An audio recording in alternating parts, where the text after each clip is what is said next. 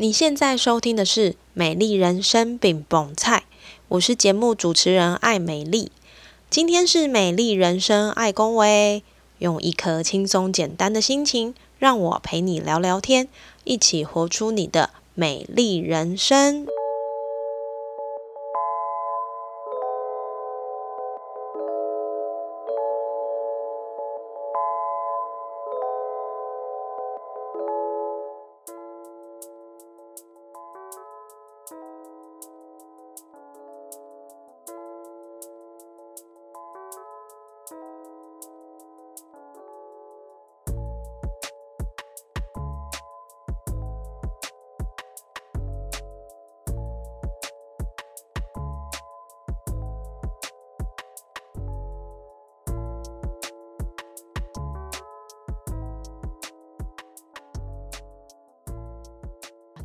想问一下邱玉姐，其实我们刚刚噼里啪啦一直听到很多这些开课的秘辛哈，或者是说你观察到的一些开课的状况，我觉得从这些都能够发现，邱玉姐其实你是一个很爱学习的人，因为听得出来你。你一开始是因为你需要有你工作上的需求，所以你开始往外去做学习。那一直到现在，你是希望可以把一些好的知识、好的学习从外面的这个城市带到高雄来。所以我想问一下秋玉姐，你这么喜欢学习的原因是什么？你会不会有一点知识焦虑的状况，让你觉得，哎，我就是要一直的去探索新的事物呢？没有哎，我跟你说，我一点都没有知识焦虑哎，而且比起 真的，而且比 起比起很多神人哈，比如说很多神人对自己的要求都是那个什么十五分钟番茄钟啊，然后什么要几点起床的，哎，我是一个非常非常随性的人啊。为什么会开始学习这件事情？是因为过去在工作上面，只要遇到挫折，我就会去念书。你知道在医院里面工作啊，其实它有非常非常多的条条款款是你没有办法去控制的。是，然后我觉得只有读书这件事情，读书我要考几分我可以决定吧。读书那个学习学习过程要怎么样是我可以决定的吧。我只是在工作的过程当中遇到挫折的时候，我想要有一件事情是我可以掌握的，所以我才会开始去念书这样子。但我过去呢，可能都会去，比如说就会去学校进修啊。你知道秋玉姐已经念到双硕士，现在已经是博士三年级的学生了。我后来就觉得说啊，我不能够再为了每次都是追求学历这件事情，你知道吗？因为我觉得学历这件事情就是要付出去的代价好高哦。我所谓的代价是，比如说你要写硕士，你要写论文呐，对，你要去考试啊，你要去做 meeting 啊，我觉得那样付出去的。成本非常非常的多，不一定是钱哦。我要强调的是，不一定是钱，有很多的时候是时间，那个沉没成本，你知道吗？我现在那个博士三年级，我又休学了。为什么要休学？是因为我觉得，哦，我觉得我好像是那个。才是才智不够，不如人呐！我就 我就跟老师说，哎，我觉得我怎么样念，可能念念不毕业，你让我休息一下好了，这样子，要不然在那上面花的成时间好多，然后又觉得没有什么效果，真是太可爱，真的。所以后来我这几年呢，就开始转型，开始去学一些是证照的课，这样子。为什么要学证照的课？哈，是我觉得这种东西它学习时间很短。嗯，就是它可以一个非常的密集性，然后考过一个试呢，他就给你一张 license 这样子。然后当然哈，那个 license 有没有用是一回事，但是我觉得我不需要像在学校的教育上面这样子投注个两年三年，我才能可以拿到那个 degree 这样子。嗯，所以我这几年就开始去学习一些是哎跟证照有关系的。那我这几年还有一个非常大的转型，就是我开始寻，我开始探寻身心灵。我就开始想要学精油啊，就像我那天跟你讲说，哎，你可不可以来开一个芳疗课？这样，我最近对这件事情好有兴趣。我们等一下来聊一聊好了。对，继续。然后，然后我就开始去学一些，比如说，我最近学到一个叫做点点曼陀罗，这样，哎，我就觉得学那个过程当中，我觉得好开心，很疗，很疗愈，哎，我看超级无敌疗愈，对啊，对。然后，然后，哎，我一开始是因为疫情期间待在家里没事干，我就去考了一个园艺治疗师。然后这几年又开始去考什么丙级园艺技术师，反正就是有跟园艺有关的所有的 license 我都把它考完了，这样。哦，对。然后我觉得这一方面哈是你自己可以很有成就感，人家也不知道你到底会多少，可是你这样可以展出来好多张 license，人家就觉得你好像很厉害这样。可是厉不厉害，只有我自己知道，你也不知道，对不对？对。那另外一个就是，我觉得，因为我妈妈失智，嗯哼，你知道那个失智的过程当中，哈，我妈妈，我妈妈年轻的时候是一个非常非常干练的单亲妈妈。OK，对。你知道我母亲干练到什么程度呢？她一个人养四个小孩，那这四个小孩呢，就是当然就是各自都有不错的成就以外呢，她就是就是经济各方面她都是可以 support 这样。我就觉得哇，这女人真是太厉害了吧，这样子。可是你没有办法想象哈，有一天到她七，当他到了七十岁之后，他过去的这些所有的概念他都忘记了，他一天吃，他一天当中有没有吃过饭，他都不记得了。嗯哼。当然，我觉得最错的应该是我啦，哈，就是我觉得我的孩子都长大了，我的孩子都念大学了，我觉得我应该可以自由自在的时候，我居然要照顾一个老妈妈，嗯，而且就是你知道，孩子是我是绝对威权的虎妈，我说什么就是什么，没有什么可以剪，没有什么可以讨论的空间，而且因为就是你做家长嘛，所以其实你有一些是可以，比如说你可以限制他，可以。可以威权，就是可以不是威权啊，就是我应该怎么说呢？可以可以威胁利诱他这样子，嗯，就比较有比较抛对。可是妈妈没办法，你知道吗？然后再加上他有的时候似懂非懂，你知道他现在同一件事情一天要问我好多次，然后每一天都问，嗯，再有耐心的人我都没有办法。每一次都有很好的口气跟他讲话，你知道吗？像他昨天就问我说：“哎，这外套是谁的？这外套是不是你的？你为什么不要拿去房间？”这样子，我就跟他说：“我已经，你昨天已经问过我了，这个是我儿子的外套，我等一下会请他拿去房间。”这样，他就会说：“为什么我天天都看到这件外套在这里？”这样，可是并没有，你知道，所以我就会觉得，哎，其实。我现在人生最大的课题就是要去学习怎么面对失智这件事，然后我就意识到我可能不会精明能干一辈子。嗯嗯嗯，对我有可能将来失智的那个人换我了，那我现在可以做什么事情让我不要发生这件事情？这样，所以我就开始往身心灵去做做了解，去拿了很多身心灵的证照，这样。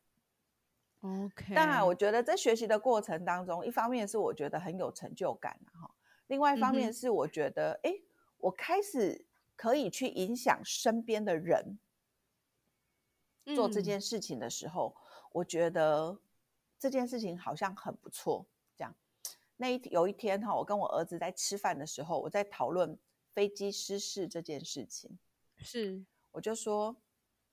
哦，我们那天不在，不知刚好看到飞机，不知道哪个国家的飞机掉下来这样子，我就讲飞机失事这件事这样。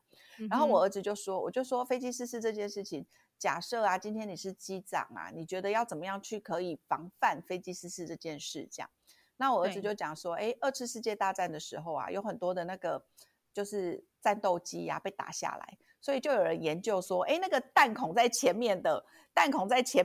弹孔被打到前面的是比较容易被掉下来的，所以他们就会教育那个那个飞行员说：“哎，你要那个避免那个弹孔被飞到前，被打到前面啊，然后怎么样怎么样怎样，就做了这样的训练。”这样。然后我儿子哦，我儿子就说了一件事，他说：“妈，你有没有发现，大家讨论的都是飞机掉下来的那些那些事情要怎么被避免？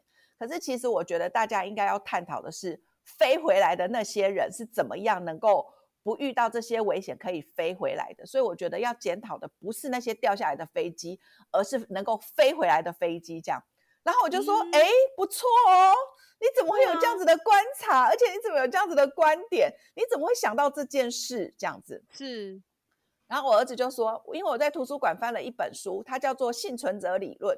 幸存者理论上面讲的就是这件事。你知道，我突然之间觉得好欣慰哦。”我对我孩子的，我对我孩子学习这件事情的要求，哈，从来都不是考一百分，也不是考第一名，因为我觉得一百分跟第一名这件事情永远都会被取代。但是如果你有阅读学习的能力，我相信你这辈子都不会被淘汰。嗯，对，所以我就跟我就我就很我就讹了他，你知道吗？我就跟他说，哎，哎，我儿子是一直都是在那个学习吊车尾的那个，而且他对这个社会有的不不公不义有非常非常多的评论。他常常觉得这老师怎么可以这样做呢？这同学怎么可以这样呢？对不对？他他有非常非常多对这个对这个环境的意见这样子。但是他那一天居然可以讲出幸存者理论，我就觉得这个孩子有救了，真的。嗯，我我觉得这个这个对你来说应该也是一个蛮深刻的影响，对不对？表示其实，呃，我们平常的教育，你应该说你教育他的这个东西，不是单单只是你刚刚说成的成绩这些而已，其实更多是影响到他去看待一件事情，用不同的观点，然后在他的生命里真的是扎根扎起来，而且是是有感的那种扎根。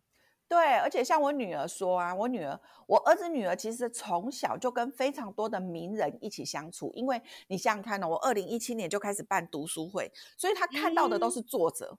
我的小孩都不是去读一本书，哎，他都是从那个作者里面去了解那本书，他才开始去看那一本书的。没错，真的呢。对，所以当我女儿她去图书馆看到的那些书，就是我们家书柜就有的书的时候，她就觉得，哎。学习这件事情好像真的可以很不一样，尤其当他看到妈妈这么做的时候，嗯，他就觉得学习可以带来好处，但是是什么好处，现在可能还没有发现，但是他愿意去做这件事情，就让我觉得很欣慰。我儿子国小一二年级的时候，刚好火星爷爷来演讲。然后火星爷爷看到我儿子的时候，就让他们分组讨论嘛，哈。然后我儿子可能在那个分组讨论里面的时候，表现非常的优异。火星爷爷就跟我儿子讲说：“我觉得你非常的棒，所以我要特别特别给你独自的一份礼物。”所以那时候火星爷爷刚好在出《包包流浪记》这本绘本的时候，他说书还没有印好，书印好的时候我会寄到寄给你妈妈，上面我会写上你的名字，鼓励你今天所有的表现，这样。所以你知道，他国小二年级的时候就可以跟火星爷爷做接触，是对于他的学习历程来说，他比别人早开了非常非常多的视野。虽然在成绩上面的表现，我觉得还好，普通而已，但是我觉得那是人生的阅历跟跟跟那个开阔度哈，我觉得那个是用金钱买不到的。嗯嗯嗯，我刚刚刚听完第一个反应就说，呃，秋玉姐最近还有缺儿子吗？就 没有，我们有很多的读书会啊，你可以带儿子一起来参与。所以其实我觉得哈，就是我觉得我在学习这件事情上面看到非常非常多人生命的翻转，就是即就是像我我妈妈也是，我妈妈也是因为我开始学园艺治疗之后，我开始教她园艺，你知道。一个人哈，他可能会忘记他今天到底吃过几餐饭，他今天到底有没有吃过饭？对，但是对于植物所有的照顾，他是面面俱到的耶。哇，真的哦，他都不记得他叫什么名字，但是他会天天去跟他的植物喊话：“你们要好好活着，好好长大。”你知道那些植物就是在他这种深深、深深的这种那个精神喊话下之后，我觉得他的那他的花园都特别特别的旺盛。嗯。所以其实我就会觉得说，我们一个人哈，你可能没有办法十全十美，但是如果能够十全九美，或者是十全二美，我觉得也非常非常的不错哎。而且就是在那个学习的过程当中，那个成就感是可以自己给自己的。像我妈就会跟我讲说，哎，你看那个本来都已经要枯掉了，可是我只是给他，我就是。多给他一点水，或者是他做了什么样的改变，那个新芽又冒出来了，他就可以这样子喜滋滋的一整天。嗯嗯，你也不需要再给他什么百忧解，你也不需要再给他任何的药物，不用，他就可以在这上面得到很很大很大的自我满足。然后我就是还有我们的学员一路这样子跟着我们学习的学员，我就从学我就看到学员从小小咖，从名不见经传。到现在可以开课，到现在电商业绩翻两倍、翻三倍，然后在不同的开课平台上面开课，我就觉得你参与了，你参与了别人生命中的某一个阶段，我就觉得在我的在我的感受里面，我就觉得我非常非常有成就感呢。啊，我我觉得听这段我有点起鸡皮疙瘩。我啊我想要分，真的，我想要从分成两个层面来看。一个层面就是说，呃，我刚好这两天看到一个一个网络有个创作者在分享，他是说，其实我们呢、很容易会跟别人比较嘛，就是我们会想要变成呃什么样的大师，或者是我们会有一个很远方的目标。那目标虽然是 push 我们一直往前，可是有的时候我们看我们自己现在跟看那个目标，有的时候你的那个落差感多少会影响你，就是在前进的这个心思呃呃起心动念里面。那他就分享说，其实我们应该要去看，就是我的现在跟我还没有开始的那个时候的我的差距，你会发现你跨了多少步。我刚刚说到的这个部分，是因为秋姐你有提到，呃，在你的学员也好，或者是说在你所呃你儿子也好，或者是这些你身你周遭的人，我觉得他们其实我们回去看那个最初刚开始，就是秋雨姐呃刚刚提到二零一七年这个时间点，跟到现在，其实他们每一个人都有一个很大幅度的要进。我觉得这个要进就足以让人感动，因为你已经不是当初的那个你了。这是我的第一个感动的点。第二个感动的点是，秋雨姐你的学习啊，你刚刚有提到就是呃一开始是就是想要有一些比如说疗愈嘛，就所以你去考了很多的园艺治疗师的证照啊等等。那一方面你可能当初的这个初心是就是自己。是从自己出发的，可是其实在这个无形之中，你也影响到很多其他人的生命。我觉得这个部分，其实我相信是在我们最初学习当初的那个思考点，我们并没有想到这么多。可是因为你你愿意，而且你执行了，你就是做了，让这些不一样的火花开始产生。所以我觉得，呃，学习这件事情真的是一个大家很能够去思考的点，因为它不会让你停住。它让你往前之外，它也让你有机会影响到不同的生命，所以我觉得很感动哎。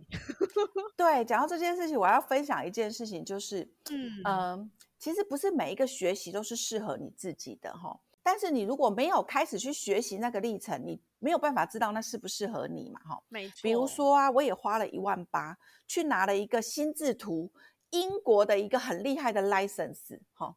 嗯哼，而且当时候跟我一起上课的同学呢，也有一个现在是在心智图非常有名的神人赵匡胤赵老师这样子。我跟他是同班同学去拿这个 license 哦，而且拿完这个 license 之后呢，那个赵老师就跟我讲说：“秋雨老师，我们要好好的把这个心智图这个工具呢，在我们的那个在台湾好好的发展这样子。”然后我就跟赵老师说：“我虽然花了一万八，我也学完了心智图，后来我发现这个。”非常非常不适合我，对，所以你好好发展，我 push 你就好了，这样子。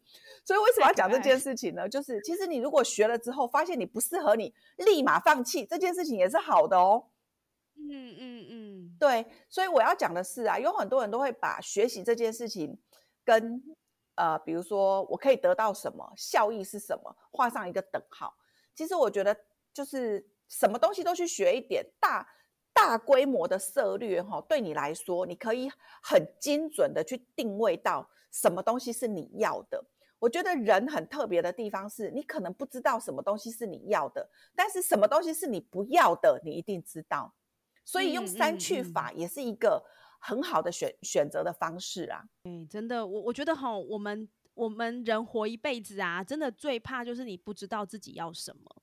嗯那在不知道的前提下，其实我们很多人都不知道。可是怎么样知道我们要的，就是你去做了，你才知道。老实说，我自己也是，也是在很多的实做，或者是很多的呃去做了，才知道说，哦，原来我不，我我一点都不爱这个、欸。那当然，你知道这样的状态之后，你就可以把你不喜欢的删掉。所以我想，很多时候就是不要给自己太多的设限，就先去试试看。那你做了不喜欢，我们就不要做就好了。对，没错。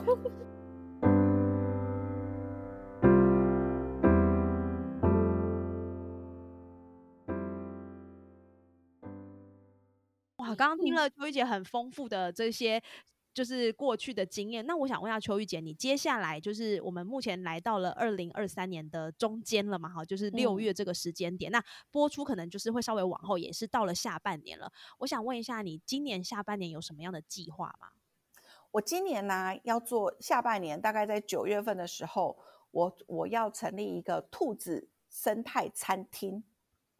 嗯哼，呃，我刚刚有提到，就是我呃在二零一四年我就开始接触做一些公益的部分，这样子。那其实我最擅长的就是做教育训练，所以其实这个公益的这个协会呢，我最主要就是辅导一些身心障碍者啊、单亲妈妈来做，来呃让他们可以重返职场，让他们有工作的能力，这样子。那其实你就会发现说，在这个过程当中啊，工作的职场跟领域这件事情是特别特别是对他们来说是比较不容易去寻找的。为什么这样说呢？是这些工诶身心障碍者或者是单亲妈妈，她都没有办法，她都没有办法像我们一般正常的人工作八个小时。对，对，所以其实你就需要特别设计一个，比如说工作的环境是可以让他，呃，比如说他可能工作四个小时就可以离开，或者是工作几个小时就可以就可以完成他当天所有的所有的呃需要的工作量这样子，那可以，以让他有足够的时间，比如说去照顾家里、照顾他的小孩呀、或者是比如说身心障碍者，他的身体的体力负荷就没有办法负荷到这个程度，八个小时的工作量这样子。那为什么要做兔子生态餐厅呢？是因为呃，我觉得像现在环保的议题啦、全球暖化的议题啊，我目前正在推一个 ESG 的认证。我想要把这个 ESG 呢，不不仅仅只是我在口口号上面这样子说，我也是把它落实在我的生活里面这样子。所以这个兔子生态餐厅呢，就是我们把我我园艺的这个部分，我们我的园艺哈，我特别强调的是，我所有的园艺都是做水耕的。为什么要做水根呢？就是不管是单亲妈妈，或者是说像我们的银发族啊、身心障碍者，其实你要叫他们去搬这些土都太重了。可是水呢，是你家有，我家有，每个人家里都有。是，所以我帮你把这个园艺弄好之后呢，其实你回家加水就可以了，这样子。那我们就是用水哦根，呃，另外一个水根有一个好处就是它不会长虫。土根呢、嗯因为它可能里面会有一些，比如说寄生虫啊，或者是它比较容易滋养细菌啊，所以其实土根的这些盆栽都比较容易长虫，而且比较容易有虫害。可是像水根的植物呢，它就比较单纯一点，它就是水中的矿物质，就足以让它生长得非常好这样子。所以我们就是用水根去养胡萝卜，让兔子去吃胡萝卜。那兔子的这些排泄物呢，可以变成肥料，再回到水资源里面来，就变成一个呃生态循环了这样子。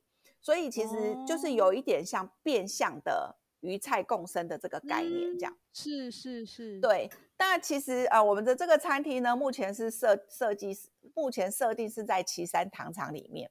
那在这个糖厂里面，其实我就发，我们就希望在这边是做一个中央工厂的园艺工厂，这样子，就让这边生嗯产所有的园艺的作品，然后我们所有的单亲妈妈啦，或者是身心障碍者，或者是这些银发族，其实它在我们各地方的设点上面都可以做一个贩售，做一个销售。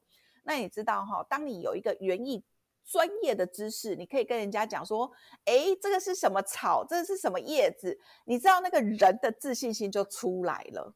嗯，你就不是在于于像过去这样子，哎，我们过去都是教导身心障碍者去口条的能力，让他们是去，让他们是，哎，去分享自己的生命故事。你知道他们的行动不方便，啊，就不太在他们的生命里面不太像我们很容易注入新的资源进去。比如说，我们就可以礼拜天、礼拜六、礼拜天去哪里吃个吃个饭啊，去哪个景点去旅游，对他们来说要出个门是很困难的。是所以常常分享生命故事哈，我的学员常常都跟我讲说，秋雨老师，我讲久了，讲讲到自己心都虚了这样子。可是你知道，植物一年四季都有不同的变化，而且每一个植物呢都有不同的名字。比如说我最近呢、啊，对一个精油特别特别的有感，它叫做岩兰草。为什么是岩兰草呢？是我去上一个精油的课呢，我们在盲测。对，老师讲了很多的，就是老师说哈，你常常闻精油这个味道都是用大脑闻的，都不是用心去闻的。为什么用大脑闻的呢？就是我告诉你这是薰衣草的味道，你就想哦，这是薰衣草哦，这样，然后我这是什么味道？这是什么味道？这样子。可是当你盲测的时候呢，你知道我在盲测的时候，我连薰衣草的味道都闻不出来。啊，真的吗？你知道我要睡觉的时候啊，我就会点上那个薰薰衣草的那个水氧机，我就是闻到那个味道，我才能够很安心的入睡这样子。可是盲测的时候，我居然闻不出来它叫做薰衣草。哇，对，老师就说，老师就跟我讲说，那是因为你都是用你的脑袋去记那个味道，而不是真的用心去闻那个味道，所以你记不住它的味道。所以那一天上课的时候，老师就讲了一个岩兰草这个植物呢。他说，所有的所有的植物哈，都是用它的叶子去提炼精油的，但是只有岩兰草这个植物是用它的根去提炼精油。那岩兰草这个植物很特别的地方是，假设它的泥土以上的植泥土以上的这个植物呢，假设它有十公分好了，它的根呢大概是它的三到五倍长，所以它的根大概有三十到五十公分长这样子。那所以这个精油呢，可以带给我们就是往下扎根，就是可以让你很稳定。是，对。然后你知道，就是那个往下扎根，然后很稳定，突然让我直让我非常非常有画面。然后我就闻到那个味味道的时候，我本来会很焦虑的，我就会觉得我就突然之间就不焦虑了。然后以前那个我之前有去做心理智商哈，老师就跟我讲说。哎，你有没有感受到什么时候你会感觉到特别有压力？嗯，我真的不骗你哦，我一点都感觉不到压力的存在。所以以前常常都跟我讲说：“哎，秋玉，秋玉姐，你不要压力这么大。”我真的都不觉得我有压力耶。我什么时候会感觉到我有压力？你知道吗？什么时候？生病的时候。当我生病的时候，我才知道说：“哇，我真是压力。”太大了，我才会生病这样子。对，所以那个那一天上课的时候，金友老师就跟我说：“你可能感觉不到压力的存在，但是你感受一下你身体的变化。你什么时候会觉得，哎，你焦虑焦虑来的时候，你第一个身体面最会有最会有的反应征兆是什么？”然后我就说：“啊，头痛。我常常偏头痛，我都以为那是身体的问题。”我那一天才知道，原来那就是压力。我感受不到压力，但是我可以感受得到头痛。所以我现在就会开始觉得说，哎，假设我头痛了，我就会开始警觉，啊，我的压力来了。那我的压力的来源是什么？我就会去开始去搜寻，说，哦，原来我对这件事情是有压力的。那我赶快把我的压力处理掉，这样。所以你知道，我自从上了那一天精油课之后，我到现在我的偏头痛就不再犯了耶。很好哎，真的。所以其实你知道，我觉得有时候上课是这样哈，就是你会学到什么东西你不知道，但是其实只要你学到一件事情，我就觉得那件事情很值得了。真的，对。所以我就想要把这个学习的这个氛围啊，透过餐厅，透过兔子，透过 ESG 这件事情。去传播给大家的，去传递给大家，让大家来透过不同的形式学习，不仅就是不是只有你坐在教室里面把课本打开这件事情叫做学习。你来吃一餐饭，你来看到兔子，我也可以带给你不同的知识的注入，然后可以改变你生命中不同的观点。我觉得现在的人啊，都很容易。呃，以前的人都会觉得说，我只要学会一件事情，像以前我们常常在念医学院的时候，我们常常都觉得说，你知道，你只要拿到医生执照之后呢，你这辈子之后不用再学了，你开一个诊所就可以到老了。可是你知道现在的人呐，因为知识啊、科技呀进步的非常非常的快，你不再像以前那样，你可以做一行。从你入行开始就做到，对，一劳永逸就到退休了，没有哎。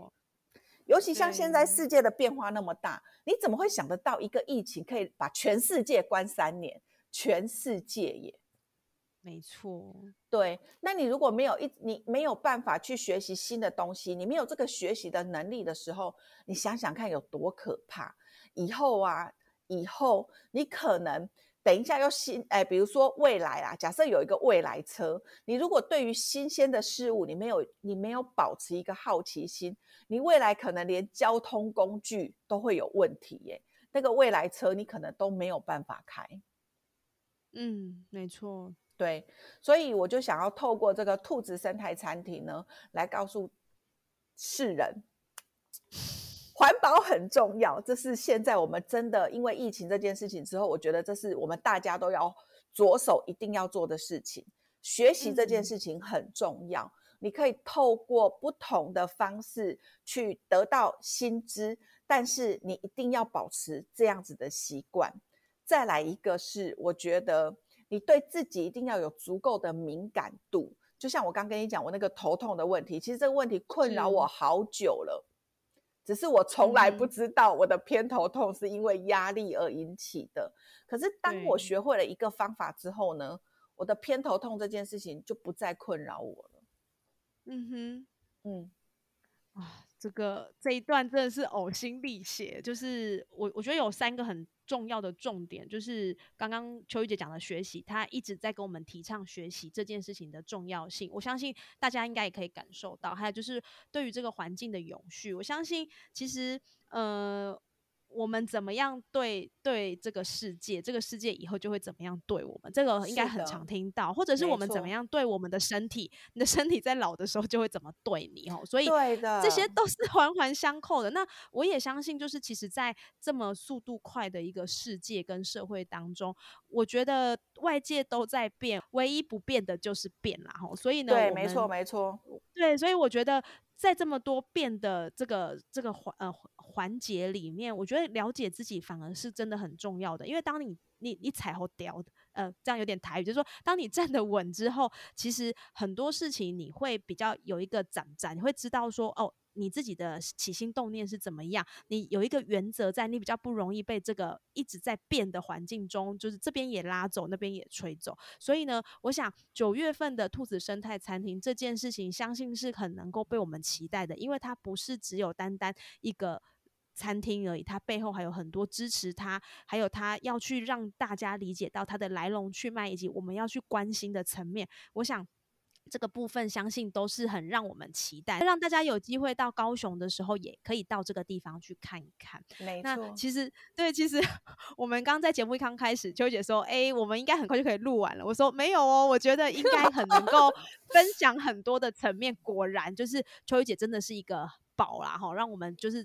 听到很多从开课，然后一直到生命的学习成长，还有到他做了一些不一样的像公益的层面，他去做的一个整个同整，我想其实都能够让我们看见邱玉姐生命的丰富哈。那最后一个问题，我想问一下邱玉姐，你觉得你的美丽人生是长什么样子？你现在是不是正走在你的美丽人生上呢？呃，我曾经想过哈，就是未来啊，在我的墓志铭。在我的那个坟墓的碑上面要写什么？这样子 是，对我曾经想过这样的一段话，他就是我我我是这么写的，这样子，我说这里住了一个很爱学习的人，并且影响了很多人一起爱学习，这样子。那其实我觉得，我对于我老年的老年，我的美丽人生的那个愿景的那个。想象啊，就是我可以影响很多人，让大家一起喜欢学习。然后你知道，我人生有一个梦想，就是我想要盖一个图书馆。为什么对这件事情我很执着？哈，嗯，我回想到啊，其实我大概是在十七八岁的时候，我的父亲他是第一位去大陆投资的台商，但是你知道，第二年他就惨赔。一千多万这样子，然后从此之后呢，我的父亲就再也没有父亲的功能了。我的父亲从此之后没有再出去赚过一毛钱，他的他就是开始就是酗酒啊，然后打老婆啊，打小孩啊，就是我们是从小就是在一个家暴的环境下长大这样子。是我记得那一年哈，我拿着我的休学申请书去跟老师说。我们家这个样子，我觉得我没有办法读书了，这样子，所以我觉得我不要再念书了，我要休学出去赚钱，这样子。嗯，我们家有四个小孩，我是老大，你想想看，我才十七八岁，我下我下面的弟弟妹妹年纪更小，这样。那我们老师就跟我讲说，啊，你觉得哈，你现在出去工作啊，你可以找到什么样的工作这样子？然后我那时候很天真哦，我就觉得，我就算去当五小姐啊。好，我就算是去酒店上班，我觉得我都可以赚到比现在更多的钱，这样子。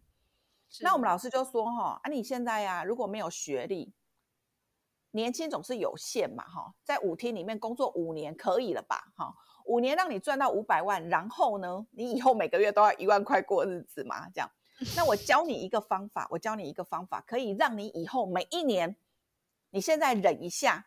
但是以后每一年都有一百万这样子，你要吗？不用当五小姐也有一百万这样子。嗯，然后我就觉得好像可以听听看这样。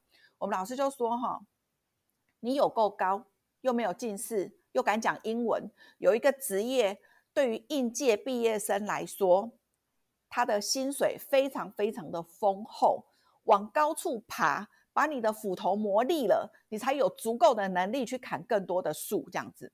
你知道这是什么样的职业？对于一个应届毕业生来说，薪水是最高的吗？当下听应该是空姐吧？是吗？对我们老师就跟我说：“你现在不要休学，你努力去考空姐。好，你考上空姐的那一刻，我就让你休学。”嗯哼，还好当初老师没有让我休学。我觉得，因为在读书、在学习的过程当中，我才有办法去翻转。我那个家暴，然后成天喝酒的家庭，要不然你想想看哦，通常啊，恶性循环就是你如果你如果越没有选择权，你就越来越差嘛。可是当你相对的哦，当你有选选择权的时候，你就会越来越好，因为你可以有不同的选项。所以我一直印象很深刻的是，我一直。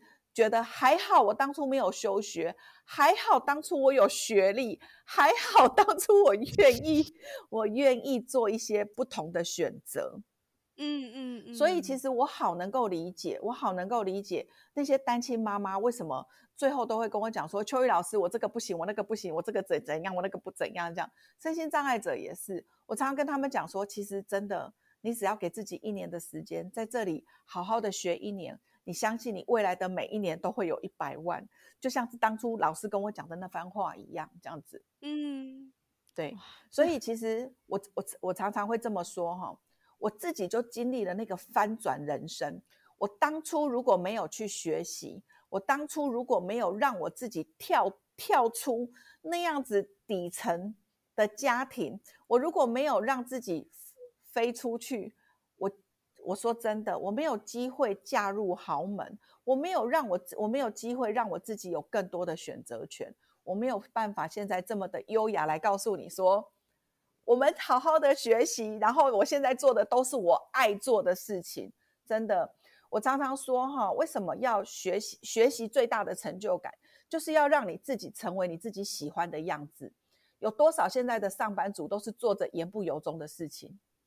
可是我不用哎，我李秋雨都是我，我都是选我爱做的事。这个老师的课呢，我觉得我不喜欢开，我就不要开。然后我就是去，我我我想要做什么我就做什么。可是你知道要要做什么样子可以有这样子的底气吗？嗯，就是第一个就是你真的要有这些的策略，你真的要你真的要学了很多的事情，你真的要读了一些不同的书，你才有办法来告诉别人说，我这个不要做，我那个不要做。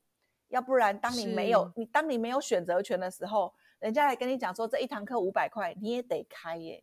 可是我现在，我现在真的，你刚刚讲说那个八零年八零年代的人非常的我行我素，我心里想说，我从年轻的时候我就非常 我行我素。对，嗯，其实真的，其实我我觉得，呃，秋玉姐，其呃，在刚刚最后的这一段啊，我觉得其实有一个很重要的关键，就是我们要让我们自己有选择权。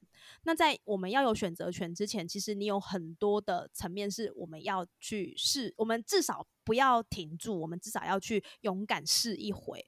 我觉得就是因为这些勇敢试一回，让我们能够到现在有选择的空间，而不是只能被选择。那学习确实是一个让我们有机会做更多选择的一个很重要的关键。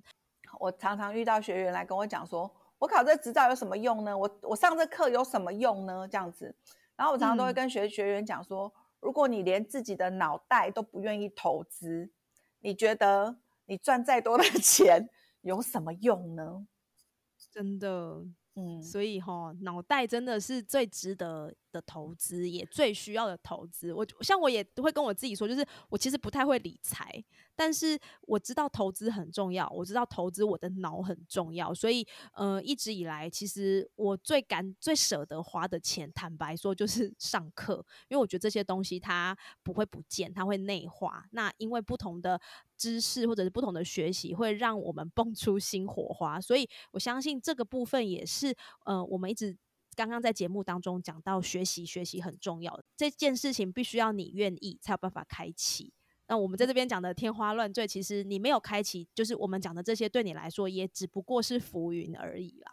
对，然后我现在哈都会站在医学的角度跟学员讲说，哎，你知道学习这件事情跟跑马拉松一样，当你进入心流的时候啊，你知道脑内啡会分泌快乐激素，所以为什么要为什么要很努，为什么要学习这么多呢？其实快乐激素如果你可以自己产生，比你去吃药来的好一万倍。没错，对，所以我非常非常喜欢上课，因为每次上课呢，我觉得不同的学习都可以让我觉得很开心。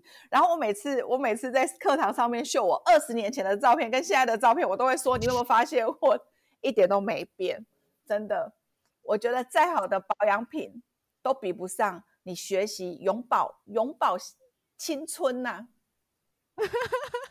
所以哈，大家就是已经知道要怎么样永葆青春的秘诀了哈。我觉得今天今天的这一整集节目真的非常的扎实，因为秋玉姐其实提到的层面跟提到的观点，我觉得都是值得我们一再就是反复的聆听哈。我们呢今天真的非常的感谢秋玉姐，就是呃没有藏私的跟我们分享你的生命经验，然后也告诉我们在生命当中的一些不同的看见跟不同的。实做哈，还有不同的。不同的获得，怎么样去让自己可以有一个跳脱于现状的看见？所以我想今天这一集真的是收获满满。我们也会把秋玉姐提到的一些资讯呢放在我们的节目资讯栏。那如果你是高雄的听众，我觉得你一定有机会要去看一下这个遇见好课到底在做什么，哈，到底在上什么样的课？我相信你不会后悔的。那今天呢，非常谢谢秋玉姐，再次谢谢秋玉姐今天来上我们的节目，谢谢，谢谢你，谢谢，谢谢。